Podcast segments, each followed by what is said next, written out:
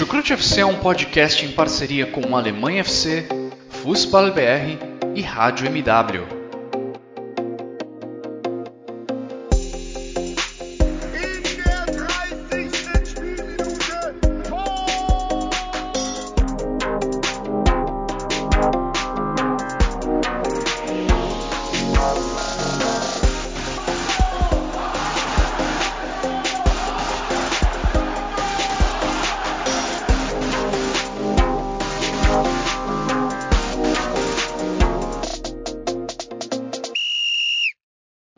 De volta, fãs da Bundesliga. O meu nome é Guilherme Ferreira e eu recebo vocês para mais uma temporada do Chucrute FC. A Bundesliga já está aí batendo na porta. Daqui a alguns dias começa a temporada 2021-2022 e, como de costume, a gente aqui no Chucrute FC preparou uma prévia da temporada. Vamos falar sobre os 18 times da primeira divisão da Alemanha, o que esperar deles, o que mudou em relação à última temporada.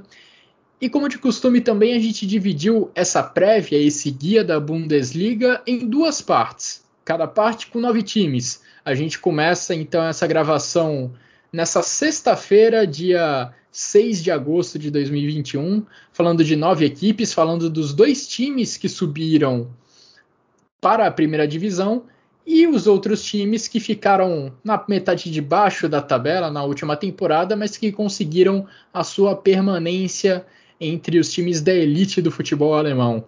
E para me ajudar nessa tarefa, para me ajudar nessa missão de fazer essa prévia dessas nove equipes, eu tenho aqui ao meu lado virtualmente o meu xará, Guilherme Monteiro. Tudo bem com você, Xará? Seja muito bem-vindo. Olá, pessoal.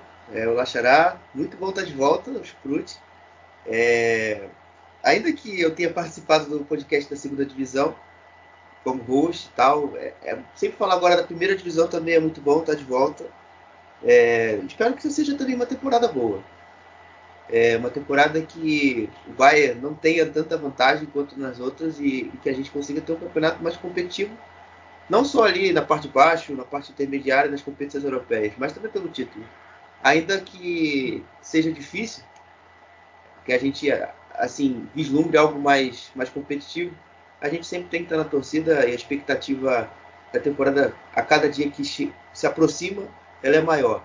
É, nesse final de semana a gente já tem que ainda não esquentazinho, porque tem a DFB Pokal, então a gente já vai ver alguma coisa de, de interessante. Vamos ver que, como vai suceder essa temporada aí, começando por esse, por esse episódio é, de hoje aqui. Bem lembrado pelo Xará que a gente está aqui dando pontapé inicial na temporada da primeira divisão da Bundesliga, mas ele já concluiu muito bem os episódios de guia da segunda divisão do campeonato alemão, segunda divisão que agora está pesadíssima com Schalke, com Hamburgo, com vários times de tradição que já deram início às suas campanhas em busca do acesso. E a gente aqui vai virando um pouco a chave, né? Estamos ainda um pouco em clima de Jogos Olímpicos, mas já estamos na reta final das Olimpíadas lá de Tóquio.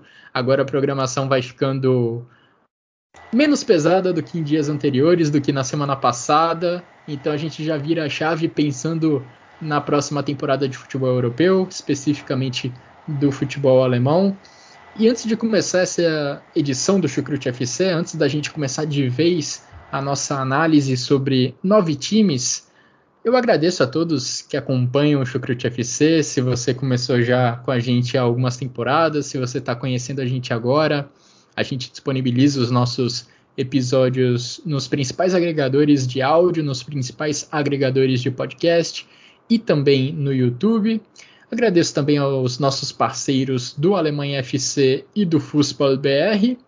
E vamos lá então, Xará, começar falando sobre nove equipes que vão, a maioria delas, brigar contra o rebaixamento, imagino eu.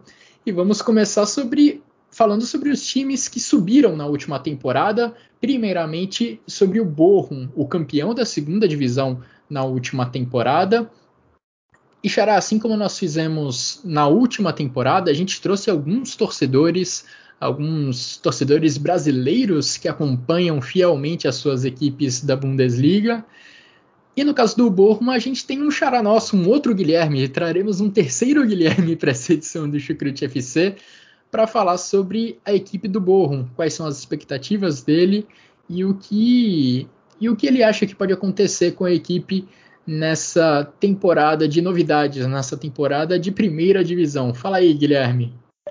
Opa, galera ligada no Chucrute FC. Meu nome é Guilherme, eu sou torcedor do Borrom. Eu vim aqui a convite do Vitor, do Chucrute FC, para comentar um pouco o que eu espero do Borrom nessa temporada nova na Bundesliga. Se vocês quiserem acompanhar um pouco mais o clube, as notícias, vocês podem me seguir nas redes sociais, tanto no Twitter quanto no Instagram, arroba Brasil. E bem, o que eu espero do clube para essa nova temporada, eu acho que o objetivo principal, que é escapar do rebaixamento. Porque tanto a diretoria quanto o nosso atacante Simon Zoller confirmaram que eles querem se inspirar no Arminia Bielefeld, que subiram como campeões da Bundesliga 2 na última temporada e conseguiram se manter na Bundesliga. Então acho que isso é sim uma campanha a ser seguida e é o objetivo principal da temporada. Por mais que eu acho que o clube possa surpreender. Porque na última temporada, o Hamburgo e o Fortuna Düsseldorf eram os cotados para subir para a Bundesliga. Sendo que nenhum dos dois subiram, quem subiu foi o Borro, que surpreendeu a todos. Então acho que esse roteiro pode se repetir sim nessa nova temporada. Porque a montagem de elenco foi baseada no da última. Então acho que o time pode surpreender arrancando até vitórias contra times grandes, por exemplo. E falando na montagem de elenco, eu gostei. Porque conseguiram repor algumas peças que estavam faltando no elenco. Por exemplo, um lateral reserva. Porque se o Danilo machucasse, não teria ninguém para repor a vaga dele. Agora tem o, o Pavlidis, que veio do Hoffenheim. E foi uma boa adição, na minha opinião. Além dos volantes. Porque se um dos dois titulares se machucasse, não teria ninguém para repor. O técnico Thomas Reis, por exemplo, estava improvisando o Mazovic, que é zagueiro na, no, na vaga de volante, por exemplo. Então acho que com essa adição do Edward Loven, do Hertha Berlim, acho que foi uma boa, assim. Mas uma posição assim que não foi totalmente reposta foi a meia. Foi a meia. Porque a gente perdeu nosso principal jogador na última temporada, que era o Robert Zulli, que foi lá para o Emirados Árabes Unidos. O, a diretoria até trouxe o Takuma Zano, o japonês Stuttgart, para repor a vaga. Mas eu ainda acho que não, não chega no mesmo nível, não. Mas eu espero que, sim, 11 anos depois a gente consiga fazer uma boa campanha na Bundesliga. Possamos sim surpreender a todos. Espero que tudo dê certo. Vitor, muito obrigado pelo convite. É uma honra estar participando do seu podcast. Muito obrigado por ter me chamado. Valeu. Pois é, não poderia ser diferente. A expectativa do nosso Xará é pela permanência do Borrom na primeira divisão, mas ele confia que o time pode surpreender, confia que o time pode trazer alguma surpresa para equipes grandes como o Bayern de Munique e Borussia Dortmund, Bochum que está de volta à Bundesliga, está de volta à elite do futebol alemão após 11 anos. E eu queria ouvir você, de você, Xará, o que você pensa dessa equipe do Bochum, que era uma equipe dominante na segunda divisão na temporada passada, era uma equipe que gostava de se impor, era uma equipe que atacava bastante, que costumava dominar a posse de bola das partidas, mas dificilmente vai conseguir repetir essa fórmula nos jogos da primeira divisão. Qual é o seu palpite para o Bochum nessa temporada? É, né, é, o Bochum tem um desafio grande é, nessa temporada. Você ainda mais com, com que ele fala ali sobre a perca do Robert Zulli, que foi para o futebol do, dos Emirados Árabes Unidos. Essa falta ainda de elenco com nível de técnico para a primeira divisão pode fazer muita diferença. A gente tem ali peças defensivas com potencial, Maxime Light, Armel Belacocha, mas você tem uma deficiência ainda grande no, na, no, na sua, nas suas laterais. O Christian Gamboa não tem um suplente. Agora, recentemente, até que na lateral esquerda as coisas se assentaram. É, com o, o Danilo Soares e agora a chegada do Staphylidis, que ele cita no áudio. É, na ofensiva também muitos problemas ainda, no sentido de peça, você só tem dois bons volantes que agora chegaram nesse verão, com o Eduardo Loven, é, que jogou inclusive a Olimpíada, não sei se enfrentou o Brasil, porque eu não vi futebol no Brasil nessas Olimpíadas, o esporte que eu descartei. É, futebol é secundário. Isso, eu tô viciado em vôlei, essas paradas. Hoje eu, a, a, minha crush olímpica, Rosa Maria, Hoje não foi tanto, mas na segunda-feira. Pô, Rosa Maria Poxa, é demais, pelo hein? De Deus, jogou muito. Jogou demais. Enfim. é, com o Tesh e o, o Tesh, Becai, que chegou também nesse verão. Lucy, lembrei, Lucila. Lucila. é, o Borrom, ele vai voltar para a primeira divisão após 11 anos, mas ele trouxe alguns jogadores com experiência de Bundesliga, né, para ajudar nessa, digamos, adaptação à elite do futebol alemão. Você mencionou, acho que todos eles, né, o Takuma Sano, o Eduardo Loven, o Tafilides, chegaram agora para dar um pouco de experiência na equipe. O problema é a perda do Robert Zulli, que como o nosso xará falou, saiu para os Emirados Árabes Unidos, era a grande referência técnica da equipe, talvez o grande jogador da última temporada da segunda divisão da Bundesliga, a perda dele é grande, não é? Sim, com certeza. É, é porque era o cara que dava o passo final, que decidia o jogo. O Borrom, nessa temporada, ele não consegue ter uma referência técnica que a gente possa falar. Esse cara vai botar a bola na casinha e vai fechar um jogo. O Robert Sully define jogos. É, é um cara que você não vai encontrar fácil no mercado. Você tenta é, repor ele com o Asano, que é o principal nome aí que, que é almejado para conseguir ajudar, para conseguir suprir a ausência dele.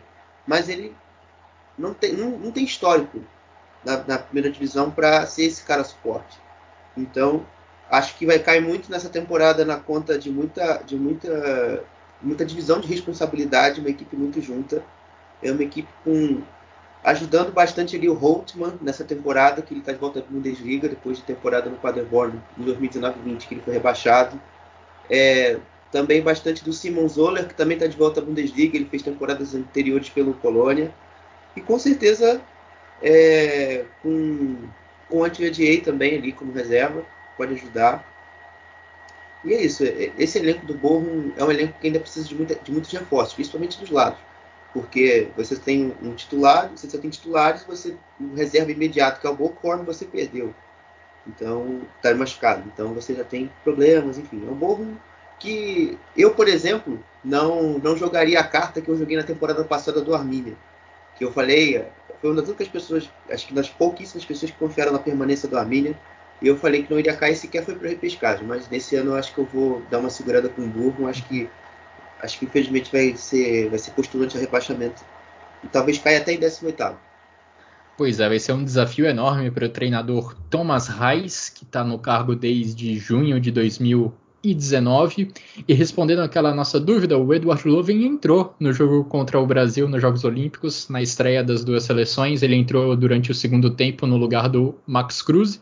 E ao longo desse guia, imagino que a gente vai mencionar outros jogadores que estavam lá no Japão que estavam defendendo a seleção da Alemanha, que, convenhamos, cometeu um certo fiasco ao cair na fase de grupos dos Jogos Olímpicos. Devemos mencionar ao longo do nosso guia outros jogadores que estavam lá fazendo parte dessa campanha.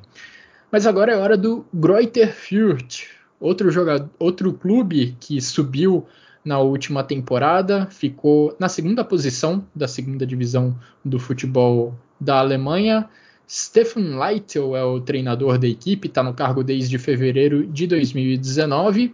E Xará, acho que a grande novidade da equipe do Greuther Fürth para essa temporada é a presença e a chegada do Adrian Fein. É um jogador formado no Bayern de Munique, que ainda pertence ao Bayern de Munique, mas nas últimas temporadas ele vem sendo sempre emprestado. Na última temporada ele foi um coadjuvante no PSV da Holanda, mas na temporada 19 e 20 ele foi um jogador de certo destaque pelo Hamburgo, jogando a segunda divisão da Bundesliga. Agora o desafio é maior, agora o desafio é, jogando, é jogar na primeira divisão. Queria te ouvir sobre as suas expectativas para essa equipe do Greuther Fürth. É outra que deve também brigar contra o rebaixamento. Ah, com certeza. Esses dois aí são cartas marcadas. É, o, o Furt também não teve um mercado lá tão espetacular. Né? Eles começaram com nomes assim que eu achei bem questionáveis, que eram o Nils Elfert e o Max Christensen, ambos volantes, vindos da, de... O Elfert veio da Bundesliga porque veio do Arminia, mas o Max Christensen veio do Waldhof Mannheim, da terceira divisão. Então é um nome ali que talvez para uma segunda divisão coubesse melhor, questão técnica. Mas aos poucos eles foram acertando, né? Trouxe o Jesse Kingankan pro ataque, só que é bizarro. No, sei lá, no sexto, segundo dia dele de, de, de preparação, ele se machucou sério e vai desfalcar o Furt por um longo tempo nessa temporada. E o Furt ganhou mais um problema no, no ataque, porque o, o atacante, o Harvard Nielsen, está machucado, que é o principal parceiro de ataque do Branimir Higrota, que fizeram uma boa dupla na temporada passada no, no, na ofensiva do Greuther. Os principais problemas desse elenco, e, e que foram difíceis até de, de, se consertar, é o problema da zaga, porque o Furt perdeu o Paul Jekyll é, para o Union Berlim, é, o Mervin Mavrai saiu do clube, ele já era muito experiente, não tinha como ficar para a primeira divisão, tinha 35 anos, estava fim de carreira, então resolveu sair do clube. E você só teve tinha dois zagueiros para jogar. Teve também, só para completar a sua lista né, de saídas, teve o Sebastian Ernst, que foi para o Hannover. Ah, esse também é um ponto importante. Anton Starr, que foi para o Mainz. E o David Raum, que foi para o Hoffenheim. Essas foram as quatro perdas que eu listei aqui, quatro jogadores que tinham espaço no clube e que agora estão em outras equipes. Sim, sim. E são quatro pilares desse time. É, o problema da zaga ele foi solucionado com a contratação do Justin Hugman e do Gideon Jung, vindo do Hamburgo. É, e da lateral esquerda, que havia essa, essa lacuna, né, porque você só tinha o Ita, você, você tem o Lucaíta, só que o Lucaíta também se machucou nessa preparação. Então o Justin Hugman provavelmente deve jogar nesse início da temporada improvisado pela lateral esquerda. Então você já tem uma lacuna. E que o Furt esperava repor exatamente com o Staphylidis, que o Bochum deu o Bochum deu um balão no, no Furt e acabou contratando. O meio-campo também teve perdas muito pesadas. É, o Ernst, que foi para o Nova, era um grande, era um grande camisa 8 ali nesse time. Era um cara que chegava à frente e ajudava bastante ali o Higrota e o, Harvard Nielsen na armação. Por um lado, pelo lado direito, pelo lado esquerdo você tinha o Julian Green, também fez uma grande temporada. E você agora também perde um jogador, um primeiro volante muito com muita qualidade no passe, que era o Anton Stark, ele foi para o Mainz, também jogou a Olimpíada é, por 3 milhões, por 3 milhões e meio de euros e o Arno, o o tem essa missão aí de, de, de cobrir, o Adrian Fine tem essa missão de cobrir essa perca do Stark, do Stach. Então vamos ver aí como for com muitos problemas físicos e com ainda vendendo o almoço para comprar a janta e também tentando tapar o buraco dessas lacunas que infelizmente ele teve que abrir ou acabou acontecendo que, que o time perdeu jogadores e está tentando repor as pressas. Né? O Anton Starr, que foi para o Mainz, e o David Raum, que foi para o Hoffenheim, são dois jogadores que estavam lá nos Jogos Olímpicos. O David Raum estava inclusive na campanha da seleção alemã no, na Euro Sub-21. O Star também estava. O Star também estava, né? Dois jogadores que tiveram um momento de conquista durante as suas férias, né? Com o título da Alemanha na Euro Sub-21, mas que depois acabaram caindo na primeira fase dos Jogos Olímpicos. De qualquer forma, trabalharam bastante ao longo dessas últimas semanas, enquanto muita gente estava de férias, eles estavam lá defendendo a Alemanha, defendendo a seleção alemã. Você acompanha a segunda divisão, Xará, muito mais do que eu. Agora eu quero saber de você sobre o Paul Segan. Ele é de fato o grande destaque individual da equipe. Ele foi envolvido em 15 gols na última temporada Não, da certeza. segunda divisão. Com certeza, ele é, ele é um grande nome desse meio campo, um dos poucos que mantiveram desse tripé, né? Porque era uma equipe que trocava muito Sarpei, Julian Green, Ernst, é, o próprio o próprio Paul Seguin ele vai ter, ele vai ser essa, essa, temporada ele vai ser ainda mais vital, porque antigamente na temporada passada ele conseguia distribuir essas funções melhor. Agora ele com certeza é o principal armador desse time, é o principal cara que pode é, se, é, se conseguir ser ajudado pelo, pelos movimentos ofensivos. É, geralmente os atacantes do, do Furto saem bastante da área, então eles conseguem gerar espaço para outros jogadores e o Paul Seguin com certeza deve ser um desses caras que vai fazer bastante gols, pode também conseguir algumas assistências nas bolas paradas, num, num lance de cabeça. É um jogador realmente que é muito importante dentro dessa estrutura do, do Butterfield. É, pois é, trouxemos então já de início essas duas equipes que subiram da segunda divisão, o Bochum e o Greuther Fürth, duas equipes que devem brigar ali na parte de baixo da tabela, ou que pelo menos tem como primeiro objetivo na temporada se distanciar da zona de rebaixamento. Agora, tem uma equipe extremamente tradicional, uma equipe que costuma disputar a primeira divisão, que também tem como grande objetivo finalmente se ver livre de uma briga contra o rebaixamento, é a equipe do Colônia. Torcedor do Colônia acho que não aguenta mais viver temporada após temporada na briga contra o rebaixamento.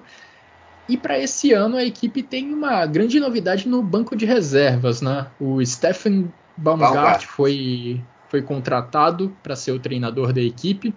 A contratação dele já estava definida no final da temporada passada. Ele nem sabia se o time ia ficar na primeira ou na segunda divisão, mas estava lá confirmado como treinador da, do Colônia. E deve ser um experimento interessante ter o Stephen Baumgart na, no comando da equipe do Colônia, porque com o Paderborn há duas temporadas, ele comandou uma equipe que produzia um futebol atraente. Era legal de ver o Paderborn. O problema é que o Paderborn ficou na lanterna do campeonato durante boa parte da Bundesliga. Tinha uma defesa que era extremamente vulnerável, que era vazada com frequência. E não é isso que o Colônia quer. O Colônia deseja se ver livre do rebaixamento o mais cedo possível.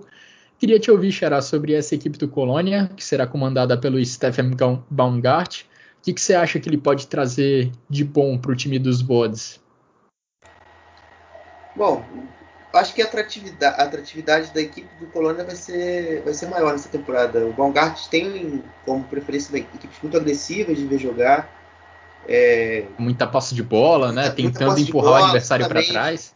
Exatamente, tentando roubar a bola logo no campo ofensivo. Mas eu acho que no, nesse início, principalmente, o que ele mais já conseguiu fazer dentro do time do Colônia é a questão da recuperação da confiança do ambiente do Colônia.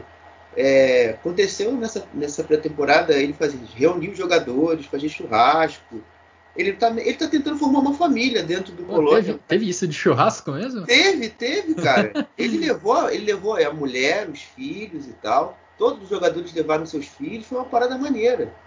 Ele tá naquele estilo paisão, então isso tem, isso tem deixado, parece que as coisas em Colônia mais leves. Porque o noticiário do Colônia antigamente também era muito pesado. E ele conseguiu também o resultado da pré-temporada que ele também fez faz com que as coisas fiquem mais positivas, né? Você no seu bairro, você já dá um estofo para o seu trabalho. É, enfim, você tem várias coisas também que ajudam a que o ambiente fique leve. Mas nesse início foi isso. É, me agrada um pouco também o retorno do Marcut no sentido das transferências já. Marcut voltando ao Colônia, voltando a, aonde na cidade natal dele, voltando onde ele gosta de jogar, que é no meio campo. Onde ele foi formado, né? Onde Inclusive. ele foi formado também. É, e parece que também nessa temporada ele conseguiu, nessa pré-temporada, conseguiu recuperar o Anthony Modeste, que se a gente sabe que se o Anthony Modeste estiver em forma, é um cara que te garante pelo menos 15 gols por temporada. Ele já foi, já foi assim na temporada, acho que 16, 17 ou 15, 16. Então é um cara que em forma garante muitos gols. E você trazendo realmente essa confiança, né? Você trouxe o Florian Ribler para a zaga, que é um reforço interessante. A sua zaga precisava de, um, de uma reposição para o Bornov, né, que foi a principal perda nessa, nesse sistema defensivo. O Bornov foi vendido, foi ao Borno, foi, foi Borno não, perdão, foi ao Wolfsburg, vai jogar pelo, pelos Lobos na próxima temporada, nessa próxima temporada. E, e é isso, o, nesse início aí o que mais agradou foi isso. É importante tentar recuperar a mesma confiança dentro do clube. É um clube que vem sofrendo bastante ao longo das últimas temporadas com rebaixamentos e com brigas contra o rebaixamento. É difícil a gente ver o Colônia numa temporada tranquila, em que ele se veja livre ali do perigo de queda do meio para o final do campeonato. E dizem aqui no Brasil que um churrasco na equipe ajuda, né? A melhorar o ambiente, deixa o ambiente mais leve. Vamos ver se a fórmula dá certo em Colônia, que é a terra do carnaval alemão, né? Sim. Não existe cidade melhor para tentar promover esse tipo de ambiente mais festivo. Vamos ver se dá certo. Agora, Mark Uth é um cara que talvez quem mais precise recuperar a confiança né, entre as peças-chave da equipe do Colônia, porque ele acaba de vir de uma passagem bem ruim pelo Schalke. Ele fez 59 jogos pela equipe dos Azuis Reais e marcou apenas 7 gols, sendo que ele foi contratado pelo Schalke com uma expectativa assim relativamente grande. Ele vinha de boas temporadas na Bundesliga, mas não conseguiu corresponder a essas expectativas lá em Gelsenkirchen. Então é bem importante para o Stefan Baumgart ter o Mark Wood em bom nível e acredito que o ambiente possa ajudar ele, não só pelo churrasco, mas também por, por ele estar na cidade onde ele cresceu, no clube onde ele foi formado, como, como você comentou. Talvez isso tudo ajude o atacante do Colônia, agora do Colônia, a recuperar um bom nível, municiando, né? Anthony Modeste, Anderson. Ficando muito claro o papel dele dentro do Colônia, que é um papel de um, um 12 jogador, porque fisicamente ele não tem mais condição, os joelhos dele já não aguentam mais é, um ritmo tão intenso de jogo. Então o Balgart já, já entendeu isso. E o, isso você fala do Modeste, certo? Hã? Isso você fala do Modeste, certo? Não, do, do Anderson mesmo. Do ah, Anderson do Anderson. Mesmo. Isso. É, ele vai ser um, ele vai desempenhar nessa temporada um papel de 12 jogador. Então vai ganhar menos minutos. O que faz o Colônia, é, isso já está bem claro para todo mundo. O Balgart até pediu um atacante o atacante deve desembarcar em Colônia aí nos próximos dias, né? Ainda tem um bom tempo de janela. Então é, é o principal ponto ainda de, de reforço da equipe do Colônia. Pois é, o Colônia que também perdeu ao longo das últimas semanas nessa intertemporada duas peças assim importantes do meio-campo, o Dominic Drexler e o Ismail Jacobs. Vamos ver se o Colônia consegue repor esses caras, como que o Colônia se vira sem essas, sem essas peças que eram frequentes no time titular da última temporada. É, né? O Iso Jacobs, o Iso Jacobs ele, ele, ele vai ser reposto provavelmente pelo Ian Thielmann, um outro garoto da divisão de base do Colônia. Ele ganhou bastante tempo de, de jogo nessa pré-temporada. Então ele e o Florian Kainz devem formar a dupla titular da temporada. Então a reposição está em casa. E isso também é uma coisa que o Baumgart mexeu bastante. Ele deu muitos minutos a meninos jovens, é, o Obus, é, o Sava Sestic. São alguns nomes aí que podem pintar no decorrer da temporada para ajudar esse time do Colônia. O Sestic é zagueiro, então tem até mais chance de jogo. Né? O Tirso, é um zagueiro que se machuca bastante. É, enfim, você pode até que ele ganhe um pouco mais de minutagem. Mas no início, a dupla de zaga é Tirros e Meré, aparentemente. Convenhamos, né, Xará, que nas últimas temporadas não era legal assistir jogo do Colônia, era um time bem chato de assistir, que brigava contra o rebaixamento e tinha um jogo, convenhamos, não muito bonito. Nessa temporada Sim. ele pode até brigar contra o rebaixamento, mas uhum. vão, vão ser jogos divertidos no mínimo, Sim. assim como era no caso do Paderborn há duas temporadas, Paderborn Sim, comandado Pelo, pelo mesmo Stephen Baumgart. Outro time, Xará, que brigou contra o rebaixamento na última temporada é o Arminia Bielefeld. O Arminia que teve uma mudança de treinador em março desse ano. Frank Kramer assumiu no lugar do Uwe Neuhaus. E essa mudança de treinador acabou sendo decisiva para a permanência do time na primeira divisão. E para falar do Arminia Bielefeld, a gente traz um convidado, o Rodrigo Martins, torcedor do Arminia Bielefeld, que dá o parecer dele aí com as expectativas para essa temporada 2021-2022 do Arminia. Fala Guilherme, tranquilo? Bom, o que esperar do Arminia para a temporada 21-22? Eu acho que o principal é que ele consiga né, se manter na, na Bundesliga, né, na primeira divisão. É, eu acho que quanto mais o Arminia ficar na Bundesliga, né, vamos dizer assim, mais ele se acostuma, né, entre aspas, a estar na Bundesliga. É, tem feito uma preparação boa, como nas outras temporadas, né? Espero que o Kramer consiga motivar esse elenco, né, e, e colocar na cabeça da, do elenco, né, que o objetivo é ficar na Bundesliga. É, a perda do Doan realmente ela é muito grande, né? Porque foi um dos destaques da temporada 2021. Mas eu acho que o Arminia fez umas boas trocas no elenco, né? Deu uma, uma, uma renovada muito boa no elenco, até em questão de idade. E tirou alguns jogadores que já vinham, né, já estavam assim desgastados no elenco, né? Zoku, uh, uh, né, os atacantes que não deram tão certo assim, né, nos finalmente, né. O Iabon, infelizmente, né, que teve uma primeira passagem boa, a segunda já não foi tão boa assim, até encerrou a carreira, né, por questões físicas. Acho que a perda do Lukoki também, né, vai ser muito sentida. Eu acho que falta realmente essa peça de reposição para a lateral esquerda que ainda não chegou, né? E parece que por enquanto não vai ter. E foi uma boa, né, cara? O Okugawa continuar, ter conseguido né, comprar ele do, do Salzburg. Acho que foram boas contratações. Eu tenho uma, uma boa expectativa, né, de que o Arminia continue nessa Bundesliga. E tomara que consiga, né? Que venha uma repescagem e consiga fazer um bom jogo e se classificar. Acho que isso é o, o principal assim que eu espero da, da temporada 21-22 do Arminia. Valeu, Guilherme. É um pouco curioso, né, Xará, que eu estava comentando agora há pouco sobre o Paderborn e o drama que ele viveu com o Stefan Baumgart, que produzia um futebol de posse de bola, que tentava sair desde a defesa com passes curtos, sem rifar muita bola, e que não deu muito certo na primeira divisão. O Paderborn acabou sendo rebaixado, ficou na lanterna durante todo o campeonato praticamente. O Neuhaus no Arminia Bielefeld tentava seguir, tentava seguir uma linha parecida, tentava produzir um futebol de mais posse de bola, mas essa proposta não era bem executada no Arminia Bielefeld na última temporada. Foi isso que acabou levando à troca de treinador em março desse ano.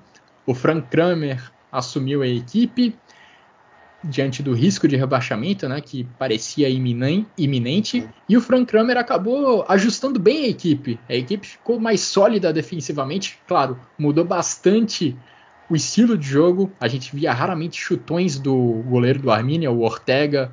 Quando o Frank Kramer assumiu, isso mudou. O Ortega passou a dar chutões sem medo de ser feliz.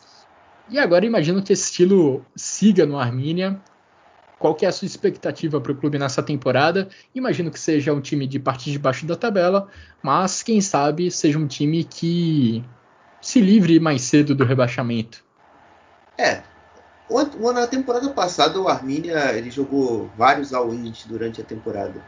É, o primeiro deles é, é você manter, manter uma base não tão boa da segunda divisão para a primeira divisão. O elenco do Arminia que subiu da primeira divisão pra, não era tão lá essas coisas. O Arminia não era nem favorito ao acesso na temporada 19-20. É, então você jogou um all-in, você venceu. E o segundo all-in quando você demitiu o Vinarros. É, porque àquela altura da temporada o Arminia não vinha jogando tão bem, obviamente, mas ele vinha, ele vinha de jogos melhorando. Mas se sentiu-se no momento da troca e fez a troca muito bem. O Frank Kramer ajustou as defesas também, conseguiu é, porque o time do, do Arminia passou a ter mais a bola, o Arminia conseguiu ter mais bola no chão. E se você consegue, como o Barroca fala, ter o porrete, é, a, se você consegue ter o porrete, você, consegue não você não consegue tomar gol lá atrás. Então, basicamente, isso que aconteceu. Palavras do professor Eduardo Barroca, não é mesmo? É, acho que a, a camisa que eu visto, inclusive, é convidativa para isso. A camisa do Botafogo, o tempo que ele treinou aqui. Então, lembra um pouco. É, enfim. É, e voltando ao Frank Kramer. É isso. É, essa questão, do, essa questão da posse conseguiu melhorar o sistema defensivo. E outra coisa positiva nesse verão, que eu acho que é importante, são as contratações. O Arminia resolveu largar esse all-in de contratar jogadores é, assim muito fracos ou jogadores que não são testados na liga ou que não têm um nível técnico tão, tão interessante. Fez apostas jovens, conseguiu manter o, o Okugawa, diferentemente do Dor, que infelizmente partiu. Mas conseguiu manter o Okugawa. É, conseguiu contratar o Lasmi, que é um jogador jovem da, do Sochô, um ponta, bem padrão Arminio, um jogador mais físico, de muita força, muita explosão. Trouxe também o Schöpf, que sem contrato do veio, veio do Schalke. Pode ser um cara ali que também pode ajudar na armação, jogar por trás do Klose. É, enfim, pode dar ali uma azeitada nesse ataque. É, uma perda também pesada foi foi o Lukoc na lateral esquerda, uh, e, e, essa posição, inclusive, não tem um, um, substituto ainda à altura. É, o Armínia, inclusive, tem testado jogar com três zagueiros, exatamente até mesmo para suprir essa ausência de um lateral. Então, são coisas aí que o Armínia precisa corrigir. No ataque, voltando uh, ao setor ofensivo, o, o Flo Krieger, jogador jovem, também desembarcou. Também mais um ponta para ajudar nesse elenco. É uma qualificação ali desses setores de lado que o Arminia buscou mais trazer nesse início. Para tentar repor a saída do Hitsu do ano, não é mesmo? O Hitsu é, do ano que foi talvez o grande destaque da equipe na última temporada, mas estava emprestado pelo, pelo PSV, PSV, da Holanda. Agora ele voltou para a Holanda e vai ser um desfalque pesado. Sim, sim. Uh, na defesa, ainda voltando lá à defesa, o zagueiro Guilherme Ramos chegou a ver diferença, uma aposta usada, né? A gente não conhece tanto desse jogador, mas tem boas coisas sobre ele. No início estava sofrendo um pouco para se adaptar ao, ao clube e à estrutura do time, mas está tá melhorando. Inclusive deve, deve, deve ganhar minutos na Copa da Alemanha. Então vamos ver aí que, que o, o, que o, o, que o, o, o Fabian Kloss também pode apontar nessa temporada ele foi um cara que apareceu mais no final dela. Então, vamos ver o que ele também pode fazer.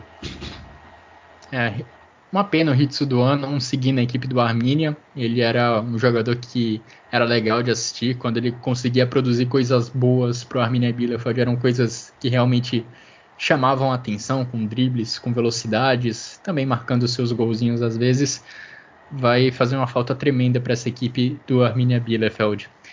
Agora, Xará, a gente passa para a equipe que provavelmente foi a grande decepção da última temporada, a equipe do Hertha Berlim.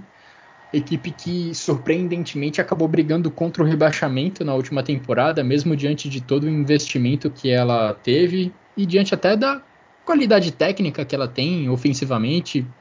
Equipe que tem bons valores individuais e que precisou recorrer a uma troca de treinador no início desse ano de 2021 para tentar salvar a lavoura e tentar escapar do rebaixamento. Paul Dardai, um velho conhecido da equipe do Hertha Berlim, dos torcedores do Hertha Berlim, foi contratado novamente, está no cargo aí desde janeiro de 2021, mas ele já teve uma passagem bem longa pelo clube há alguns anos e ele conseguiu salvar o Hertha do rebaixamento. Para essa temporada, nessa janela de transferências, os investimentos foram menores, não foram tão relevantes quanto na temporada passada. A equipe, inclusive, perdeu algumas peças importantes, mas eu acredito que a equipe não brigue de novo pelo rebaixamento. Acredito que o Paul Dardai, mesmo não produzindo um grande futebol, consiga fazer a equipe respirar aliviada e pelo menos ocupar a parte ali do meio da tabela. Ah, com certeza, né? O projeto do Hertha Berlim é o projeto mais sem pé nem cabeça que existe na Alemanha, ainda mais pelas ambições que o Lars Windhorst propõe. Inclusive, falando dele um pouquinho antes a gente falar do time, ele se envolveu numa polêmica com o Hertha porque ele atrasou os pagamentos da, do investimento que ele sempre faz. É, ia ser um pagamento de 60 milhões, 75 milhões, o valor de, nesse interim, nesse, nesse intervalo é, e que atrasou alguns dias, isso gerou um, certo, um certo medo né, de você não conseguir ajudar a equipe a contratar jogadores, mas no final das contas deu tudo certo. Uh, e é mais uma temporada assim que eu não, vis, eu não vislumbro grandes coisas pro Hertha. Não, não sei, não confio tanto assim no Paulo Haddad para criar esse projeto. É, vai ser uma equipe que vai jogar de forma pragmática, como a gente conhece. Estilo é, Paulo Dardai. Aham. Uh, e, e, que agora talvez ganhou um pouco mais de nomes assim, né? Kevin Prince Boateng, Stevan Jovetic, mas que, mas que eu não, não, sei se, principalmente o Boateng, né? Vai conseguir ainda desempenhar um grande nível para essa temporada. Não, a liga muita intensidade, enfim, não, não, sei realmente se ele vai conseguir ter um padrão físico, principalmente para conseguir ajudar. E o Hertha também tem feito muitas cagadas no sentido de vendas. Né? O Hertha vende o Luca Nets por 4 milhões para o Gladbach. Hoje é, dá praticamente o Arno Maier para o Augsburg. Então, você perdendo talento que ajuda, para você repor com jogadores ou nem repor é, com jogadores de nível semelhante, não, não vejo coerência é, nisso aí que o Hertha está tentando fazer. Ainda outro absurdo aí que o Hertha está pretendendo fazer é vender o Matheus Cunha por 30 milhões de euros, né? Leeds, esses clubes assim da Itália também estão atrás. É um jogador que tem mercado, né? Então vai tentar juntar um dinheiro para contratar outro ponta, que já que o Marco Richter também está para vir, com 8 milhões compraram junto ao Augsburg, por isso o Armaier está indo para o Augsburg. Então são, são vários erros assim que dessa montagem de elenco que eu, eu acho que não vai conseguir chegar nem a brigar com o Fluence League. É, algumas vendas que o Hertha teve nas últimas semanas ele conseguiu repor, né? Com jogadores de características semelhantes. O time vendeu o John Córdoba e trouxe o Jovetic. Vendeu. Vendeu não. O Guendouzi voltou para o Arsenal, o Guendouzi que estava emprestado ao Hertha. E o Hertha trouxe o Suat Serdar, posições ali semelhantes no meio-campo. E também teve essa chegada, digamos, inusitada do Kevin Prince Boateng, que podemos dizer que substitui o Sami Khedira na cota veteranos, na Isso. cota quase aposentados da equipe do Hertha Berlim. Eu realmente não sei o que esperar do Kevin Prince Boateng, assim como não sabia o que esperar do Sami Khedira quando ele chegou na temporada passada. A única coisa que eu espero, na verdade, do Boateng é uma aposentadoria breve, daqui não muito tempo, assim como aconteceu com o Sami Khedira, que pendurou as chuteiras no final da temporada passada. É, é, e também tem, talvez, até o, talvez até o irmão, o Jerome, o Jerome Boateng, talvez jogue no Hertha, não duvido, não descarto também não.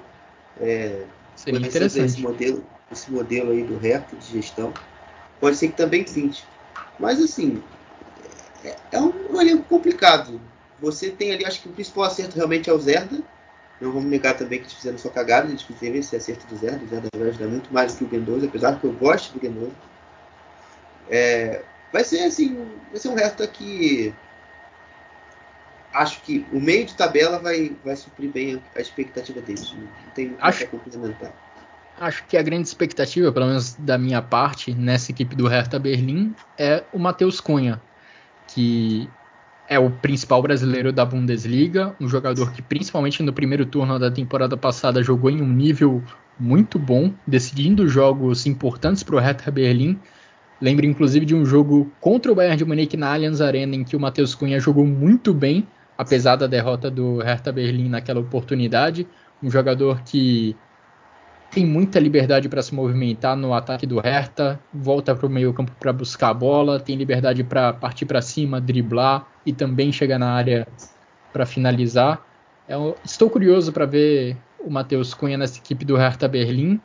Vamos ver se ele permanece, né? Primeiramente. É, acho que é acima de tudo isso nesse momento. Mas caso ele permaneça, tenho curiosidade para ver o que o, que o Matheus Cunha consegue produzir. E é interessante porque ele também conseguiu atrair alguns holofotes para ele com essa campanha nos Jogos Olímpicos, né, em que ele também vem se destacando. Sim, com certeza. O Cunha, o Cunha deve ser um ativo aí que o Hertha vai conseguir, conseguir, ganhar, conseguir ganhar um dinheiro. E parece que o, o jeito, acho que do Cunha, do vestiário, questão da postura, né, sempre foi, um, sempre foi uma crítica, isso fez até com que ele tivesse problema com o Bruno Labadia, é, faz com que ele seja vendido. Não é um jogador assim de, de talvez um comportamento que os alemães enxerguem como ideal para se ter no, no, grupo.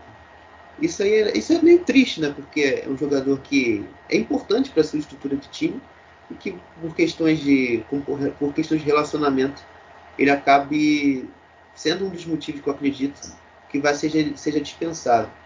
Outra coisa também que eu acho que é importante, que eu quase esqueço, que é o David Zelk. O David Zelk, ele volta para o Hertha Berlim nessa temporada do Werder Bremen e ele conseguiu ganhar pontos ali nessa pré-temporada. Ele, durante ele, os quatro primeiros jogos de amistosos, ele fez quatro gols.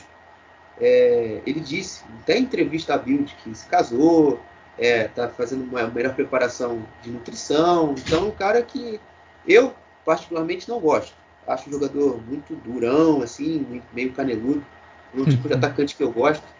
Mas que vai que, vai que no Hertha, com o Paul Dardai, quando ele viveu o melhor momento dele com a camisa do, do Hertha, vai que ele também recupera o, o Zé, que o Zé se torna uma peça importante nesse elenco.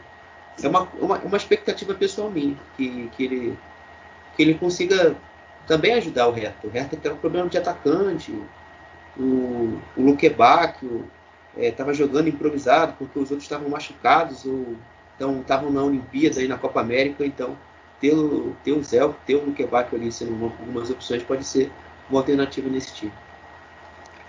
Teve um outro time, Xará, que trocou de treinador no final da temporada passada e conseguiu se salvar do rebaixamento. Também graças a essa troca, esse time é o Augsburg, que faltando três rodadas para o campeonato alemão acabar na temporada passada, demitiu o Heiko Herrlich, contratou o Marcos Weinziel e conseguiu a permanência na primeira divisão nessas três rodadas finais. Marcos Weinziel, que é um cara com um bom histórico na equipe do Augsburg, desde que o Augsburg chegou na primeira divisão da Bundesliga, há mais ou menos uma década, se eu não me engano, a melhor campanha da equipe foi com ele, foi com o Marcos Weinziel, um quinto lugar, uma excelente colocação para um clube como o Augsburg. Imagino que não seja a expectativa do clube atingir novamente uma quinta colocação, mas que a equipe pelo menos consiga se figurar ali no meio da tabela sem sofrer tanto contra o rebaixamento, acho que é um objetivo viável para essa temporada. É, né? Ainda mais quando eu falo que o Armaia chega, é, esse time eu acho que é um cara de uma posição, por exemplo, que dentro do, do Augsburg é uma deficiência. Ele e o Niklas Dorsch, que acho que são os dois grandes principais nomes do mercado do Augsburg, vão dar um salto de qualidade nesse meio campo e um uma característica diferente que o Augsburg tem que ter com a equipe do, Michael, do Marcos Weinziel, que é uma equipe mais ofensiva, uma equipe mais posse de bola, de uma construção um pouco mais paciente, uma, e, que, e que, torna também o jogo um pouco mais legal, particularmente, eu gosto de ver equipes assim. Então, são, são dois reforços aí que eu acho que mudam um pouco o patamar do Augsburg. É, o Augsburg também que nessa preparação teve muitos problemas, uma equipe que sofreu muitas lesões, né? Félix Odokai na Olimpíada, Kevin Dance com problemas com o Augsburg, é, questão, de, de questão de, de, de, querer ficar no clube. Ele fez uma temporada muito boa no Fortuna Düsseldorf na segunda divisão e não queria voltar para o Augsburg, agora foi vendido ao, ao Lens, o Augsburg ganhou 5 milhões e meio de euros nessa janela de transferências. Tem o Reece Oxford, que está machucado, o Goelan também se machucou no penúltimo amistoso agora, e o Tobias Strobel, que vinha jogando improvisado, também se machucou. Então são problemas defensivos que o Augsburg já tem para esse início de temporada. Isso é. Para uma equipe que pretende ficar, sempre sofrer poucos gols é uma, é uma coisa importante. Então, eu acho que nessa temporada, a parte ofensiva do Augsburg, a meta é você ficar estável, você não sofrer com muitas irregularidades, né, que é muito perfil desse time do Augsburg. Caligiuri, Marco Rista, uh, e o Vargas são jogadores muito instáveis, eles sempre têm. É, são jogadores meio que vagalumes, ficam acesos por um momento, depois apagam, e isso compromete demais os rendimentos do Augsburg na temporada. Termos eles mais inteiros e estáveis vai ser um ponto crucial para o Augsburg ter uma campanha mais tranquila. É, essa dupla de meio campo, Arne Meyer e Niklas Dorsch, deve se chamar a atenção mesmo na equipe do Augsburg dois meias jovens que o Arne Maier acho que também participou da campanha da Alemanha na, no título europeu sub-21 agora no meio sim, do ano, assim como o Niklas Dorsch. Niklas Dorsch que é um meia que foi formado no Bayern de Munique, estava no Ghent da Bélgica e agora chega para o Augsburg. Os dois com boa experiência nas categorias de base da seleção da Alemanha, agora tentando ajudar o Augsburg a respirar, a não sofrer tanto contra o rebaixa na briga contra o rebaixamento nessa temporada. Augsburg também tem o brasileiro Iago, um brasileiro que está longe de ter um grande destaque na Bundesliga como um todo, mas é uma peça ali que dá para chamar de titular da lateral esquerda do Augsburg. Ele esteve até próximo de ir para os Jogos Olímpicos. Ele foi, ele participou do pré-olímpico que aconteceu lá no início de 2020 com a seleção brasileira. Participou da campanha que classificou o Brasil para os Jogos Olímpicos, mas ele não foi chamado pelo André Giardini para essa campanha brasileira em Tóquio, campanha que daqui a algumas horas será definida na final contra a Espanha, Brasil e Espanha na decisão olímpica. Um dos eventos, um dos grandes eventos para fechar essa, esse programa dos Jogos Olímpicos. Agora, Xará, eu falei de algumas trocas de treinador que aconteceram ao longo da última temporada e que ajudaram equipes a se livrar do rebaixamento, como aconteceu com o Hertha Berlim ou com o Augsburg. Mas, mas talvez a troca de maior impacto na última temporada tenha acontecido no Mainz. Bois Venson assumiu o time em janeiro desse ano, quando o Mainz estava ali junto com o Schalke na zona de rebaixamento, praticamente as duas equipes afundadas no limbo e de repente o Mainz conseguiu uma ressurreição inacreditável. Conseguiu uma sequência invicta, uma sequência de vitórias incrível, que deixou o Mainz até livre da, do risco de rebaixamento já nas últimas rodadas, algo que era impensável ali no, no final de, 2000, de 2020 e início de 2021. Enquanto o Schalke permaneceu afundado no limbo e caiu de forma merecida para a segunda divisão, o Mainz conseguiu reerguer na virada do ano, muito graças ao trabalho do Bois Venson. Só que ele vai ter trabalho nessa temporada, né? Porque perdeu alguns jogadores de destaque, né? Como Daniel Atza, Levin Ustonali, o Pierre Koundé. Queria te ouvir, Xará, sobre o que podemos esperar para dessa equipe do Mainz. É, né? Esse meio campo é a posição que o mais, mais reformulou perdeu, como você disse, o Dale, enfim, tem outros, inclusive pode vir a outros saírem. O Edmilson Fernandes é um candidato a vendas, ainda mais agora que o Anthony Starr desembarcou a, a, em Mainz. É, eu acho que é o grande nome desse mercado, ainda que o mercado do Mainz seja desses clubes aí que a gente está está conversando aqui, o mais interessante foi o mercado do Mainz com Simon Widmer, que veio de uma boa Eurocopa pela seleção da Suíça, Veio o Lee Jae-sung, que era um jogador espetacular na segunda divisão, e se espera e é esperado que ele dê esse salto bem para a primeira. E o Anderson Lukoki, que é um lateral esquerdo que fez uma temporada muito boa, a parte final dela, principalmente quando o Frank Kramer é, se, tornou se tornou treinador do Armínia. Então são posições estratégicas ali que o Mainz reforçou, né? E que vão conseguir ajudar o Bois Wilson a conseguir o que ele quer. É, ainda que tenha perdido o Felipe Nuene, que eu acho que também é outro nome importante lateral, que jogou na lateral esquerda do Mainz, é, vai conseguir ter um estofo também maior para poder ter um, uma briga um pouco superior ao que ele teve na temporada passada, que era apenas a permanência. O Bois Wilson reclamou um pouco início, início da pré-temporada da questão física do time, uma equipe que estava dificultando, estava tendo dificuldade de se encontrar no ritmo de jogo que ele queria mas que nesses últimos esse último amistoso contra o Genoa ele a equipe conseguiu entrar num bom ritmo, conseguiu fazer uma, uma final de preparação interessante. É, é isso. Eu espero que o mais nessa temporada é, ele não perca, não saia do eixo. Até porque para sair do eixo no Mainz não é tão difícil. Até porque o, os nomes que são suportes aí para sair do mais são simplesmente os que são principais dessa estrutura, né? que é o Martin Schmidt, que estava cotado para ir para a seleção da Suíça. Ele pode deixar o cargo aí também de gerência de futebol do Mainz, pode ser o treinador da seleção da Suíça aí, aí o Mainz tem que se mexer estruturalmente para manter esse trio de ferro, que ajudou esse time a manter na primeira divisão, com o Christian Heidel, o, o Bois Venson e o Martin Schmidt. Eu mencionei três perdas na equipe do Mainz, as três no meio-campo, né? O Isso. Pierre Koundé, Dani Latza, Levin Ustunali. E eu deixei para trás talvez uma das a principal perda da equipe, que foi o Robin Quaison. Perda no Sim. ataque do, do time. Robin Quaison foi pro Al Ettifaq, time vai ganhar da, dinheiro. É, vai ganhar dinheiro lá na Arábia Saudita, mas vai deixar o Mainz numa situação complicada. Ele era um cara que conseguia resolver algumas coisas pro Mainz ali no ataque.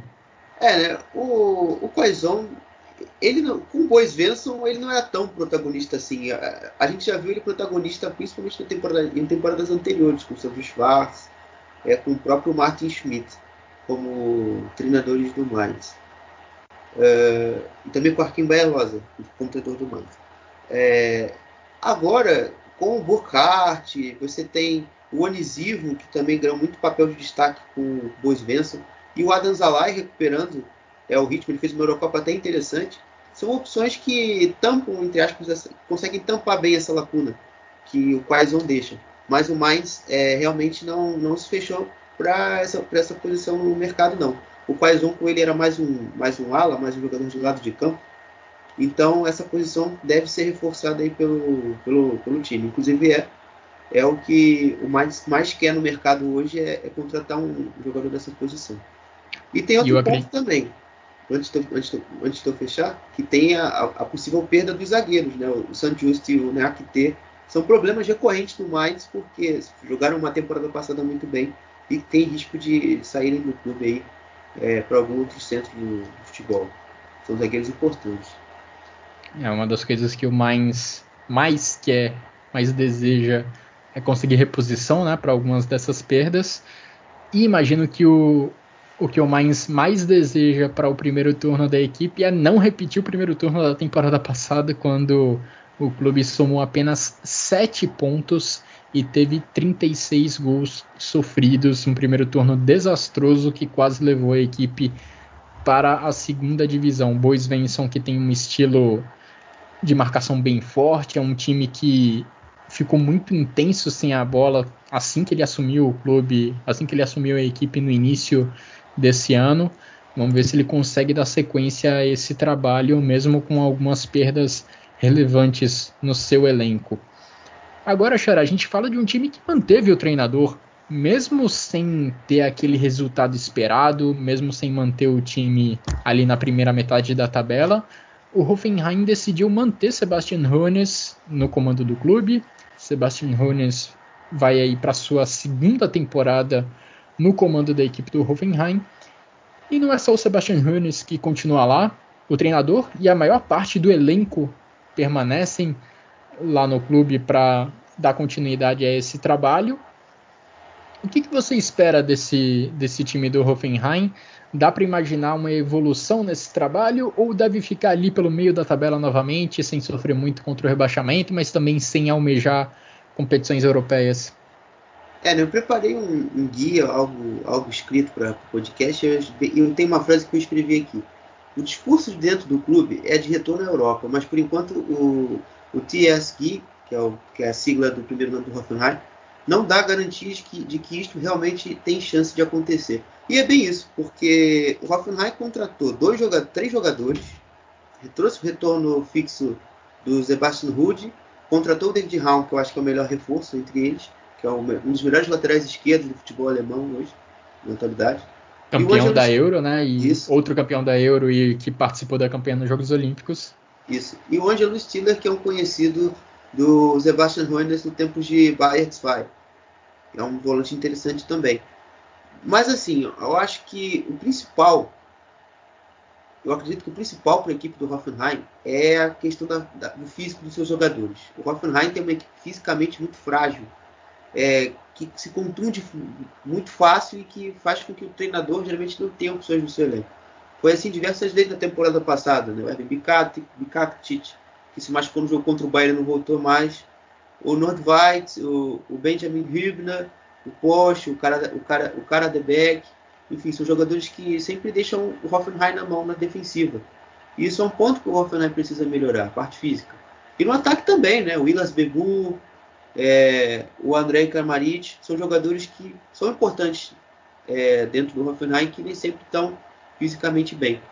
Acho que se o Hoffenheim conseguir consertar principalmente esse, essa questão física, o Hoffenheim é, consegue ter uma, uma temporada um pouco mais segura. Até porque nessa temporada o calendário é menos pesado. Você tem uma divisão menor de datas, só com a Copa da Alemanha e a Bundesliga. Então você consegue dar uma carga melhor aí de, de, de esforço físico para os seus jogadores. É, pois é esse, é, esse é um fator importante mesmo, não só para o Hoffenheim, mas também para todos os outros times da Bundesliga, que principalmente aqueles que disputam competições europeias, né? Eles não vão mais ter tantas rodadas de meio de semana, não vão ter o calendário tão apertado quanto na última, roda, na última temporada. E a grande esperança do Hoffenheim para a temporada acho que continua sendo o Andrei Kramaric, não é? 20 gols em 28 partidas na última temporada da Bundesliga. O centroavante croata que já foi visado por outras equipes da própria Bundesliga e até de fora dela. Pelo jeito vai continuar no Hoffenheim. E uma boa campanha do Hoffenheim deve passar muito pelos gols dele mais uma vez.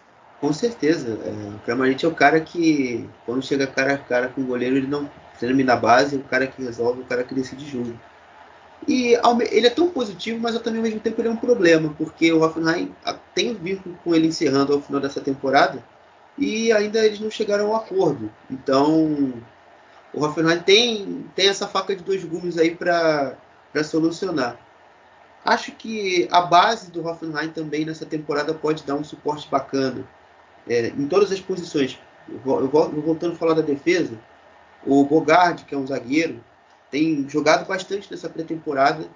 Deve ser um jogador aí que deve, deve ganhar minutos a mais nessa temporada. Ele tem jogado de volante, de lateral esquerdo, lateral direito e zagueiro. Simplesmente quatro posições ali vitais dentro da estrutura do time. E também o Marco John, que é, que é um jogador, um lateral, também pode, pode ajudar bastante a equipe nessa temporada. Ainda que a sua evolução não seja como de agrado do, da equipe da comissão técnica do Hoffenheim. Kramaric completou 30 anos agora em junho. Imagino que ainda atrai o interesse de alguns clubes ao final da próxima temporada, caso o contrato dele com o Hoffenheim não seja renovado. Mas até lá ele vai, ele deve continuar contribuindo para a equipe dirigida pelo Sebastian Hoeneß. E Xará, para a gente finalmente chegar ao fim dessa edição do Chucrute FC, ao fim dessa primeira parte do nosso guia da Bundesliga, vamos falar da equipe do Freiburg. Equipe do Freiburg que é quem tem o treinador há mais tempo no cargo no futebol alemão. Christian Streich está no cargo desde dezembro de 2011. É inacreditável isso, ele está quase completando 10 anos como treinador do Freiburg e vem completando 10 anos cumprindo bem. seu papel, digamos assim. Assim como o Vinho envelheceu bem. Ao longo das temporadas que ele está aí no comando do Freiburg, ele não passa muitos riscos de rebaixamento e essa é a grande meta, esse é o grande objetivo do Freiburg, que não é um time de grandes investimentos, se livrar do rebaixamento cedo e ter ali uma posição de meio de tabela, almejando talvez uma Liga Europa, uma Conference League, tá mais que suficiente para essa Isso. equipe. Inclusive, é a minha maior aposta para essa temporada desse, desse grupo que a gente vai abordar é o Freiburg.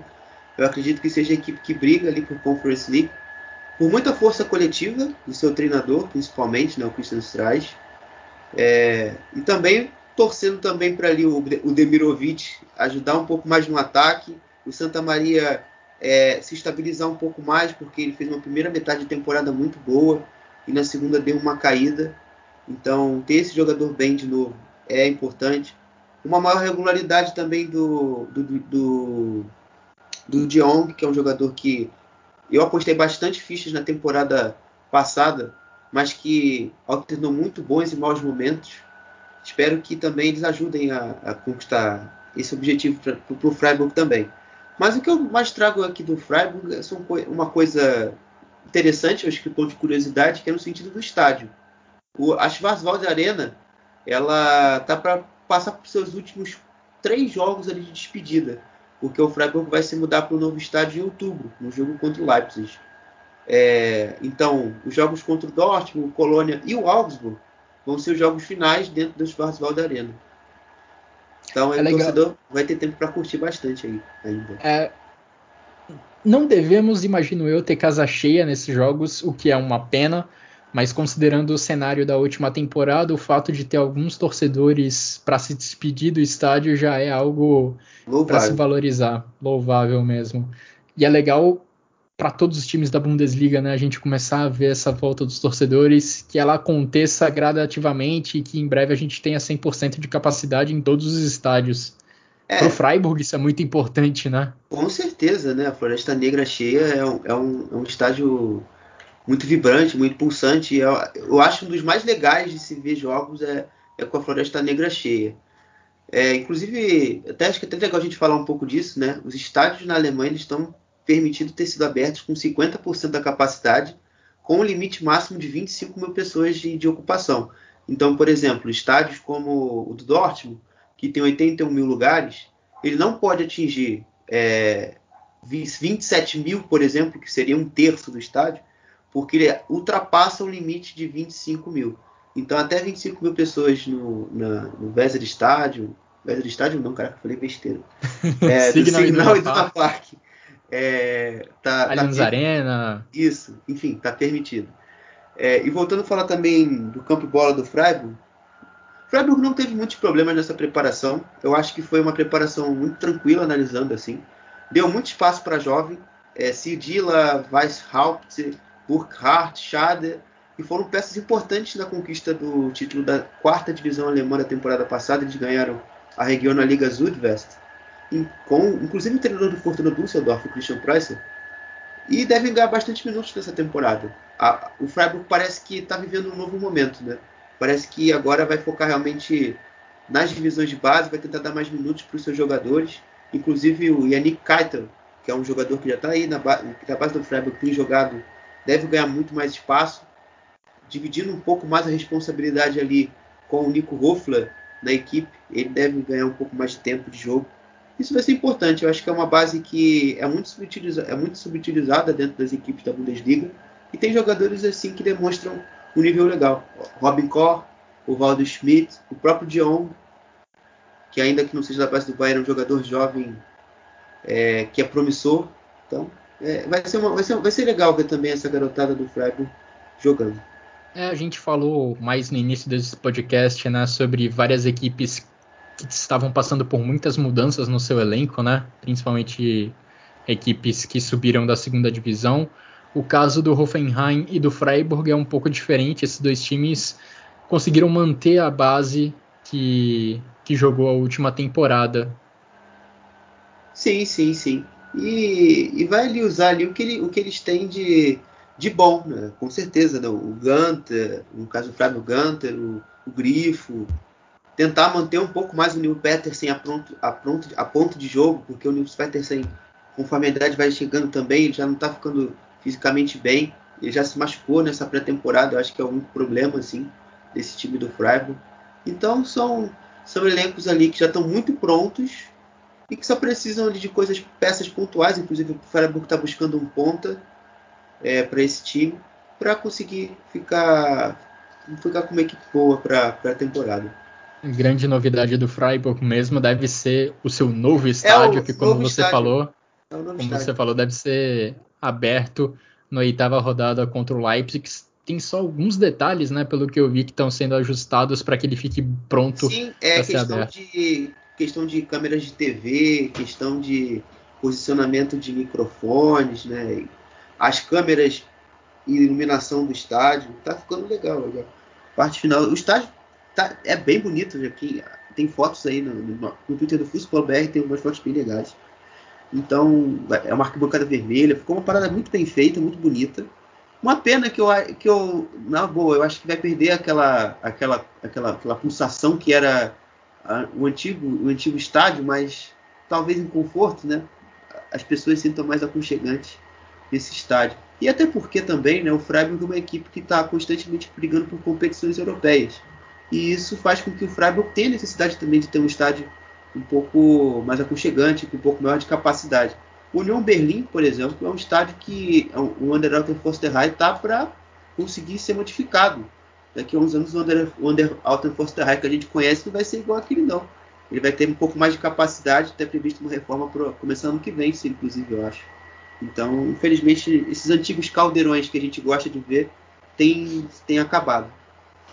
É, esperamos que não perca a essência, né? Algo que é Sim. tão importante nesses estádios, importante para o Union Berlim, importante também para o Freiburg. De qualquer forma, acho que vai ser legal ver essa mudança e ver também as torcidas voltando ao estádio. No caso do Freiburg, a torcida cumpre um papel importante nas campanhas da equipe do Christian Streich. Christian Streich perto de completar 10 anos no cargo, impressionante. E assim, Xará, a gente completa essa primeira parte do nosso guia da temporada da Bundesliga. Confesso que me bate uma tristeza com o final dos Jogos Olímpicos. Pô, no meu Twitter vocês sabem que eu tento dedicar quase sempre os meus tweets à cobertura do futebol alemão, mas eu abri uma exceção aí para os Jogos Olímpicos, que eu acho que é uma competição fantástica. Virei madrugada assistindo competições e me bate uma tristeza ver Sim. o encerramento tão próximo. É, e assim, eu eu não sou, eu nunca fui tanto fã de Olimpíada, eu sempre preferi a Copa do Mundo. Mas nessa, nesse ano eu gostei, eu parei muito de ver para ver muitos esportes que eu, a, gente, a gente quase não tem acompanhamento, handball, uma coisa que eu já joguei e gosto de ver. O vôlei, então, é uma parada que, que eu já joguei também, apesar de ter sido um péssimo levantador. é, eu gosto de ver o vôlei, principalmente aqueles esportes mais com, que tem a bola e tal. Eu, eu gosto de ver mais, mas também vi o skate, fiquei feliz pela Raíssa foi legal demais. Foi, uma parada muito foda, né? O movimento que a torcida, a nossa aqui, aqui nós brasileiros fizemos em prol dessa menina. Pô, a menina deu aula lá no, deu aula na Olimpíada, uma aula também de do espírito da criança ainda permanecer em você e fazer com que a pressão do evento não não suba a você e você consiga desempenhar um nível esportivo tão alto como ela fez ali. Pô, foi uma parada assim que realmente, como o slogan da Globo fala, despertando o melhor de nós. Apesar da gente torcer para umas criancinhas japonesas caírem do skate, né? Exatamente. Isso não é exatamente o melhor de nós, mas está valendo. eu também estava acompanhando, gosto de acompanhar algumas coisas mais alternativas, né? Tipo uma esgrima, um tiro com arco, um levantamento de peso, eu, eu também curto. Eu na tava na minha segunda tela normalmente. Ah, sim. Na quarta-feira, por exemplo, eu tava de saco cheio de. Eu tava vendo um pouco de Copa do Brasil, mas ah, mano, tá passando esse jogo bosta aí. Eu botei rock na grama. Porra, que bagulho maneiro, cara. Aí é legal. Eu, é, passou ali um jogo idiota, era Holanda e Inglaterra. Acho que, acho que a Holanda, inclusive, passou com a Inglaterra, não lembro. Acho que era semifinal, né? No feminino. Isso, na semifinal, exatamente. A Holanda foi campeã. Aí, então pronto, foi, foi divertido.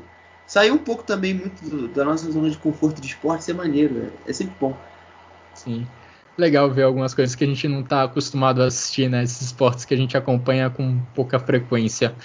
Mas agora é hora de virar um pouco a chavinha, né? A Olimpíada infelizmente está acabando, mas felizmente a Bundesliga está voltando. Hoje a gente já finalizou a primeira parte do nosso guia da temporada do Campeonato Alemão.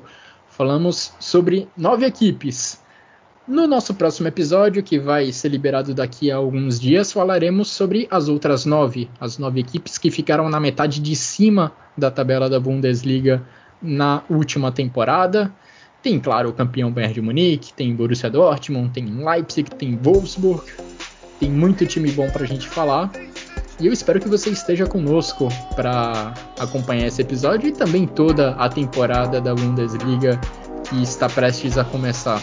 Muito obrigado a você, Xará, pela participação, pelos comentários. Muito obrigado, é claro, a todos que nos acompanharam até aqui.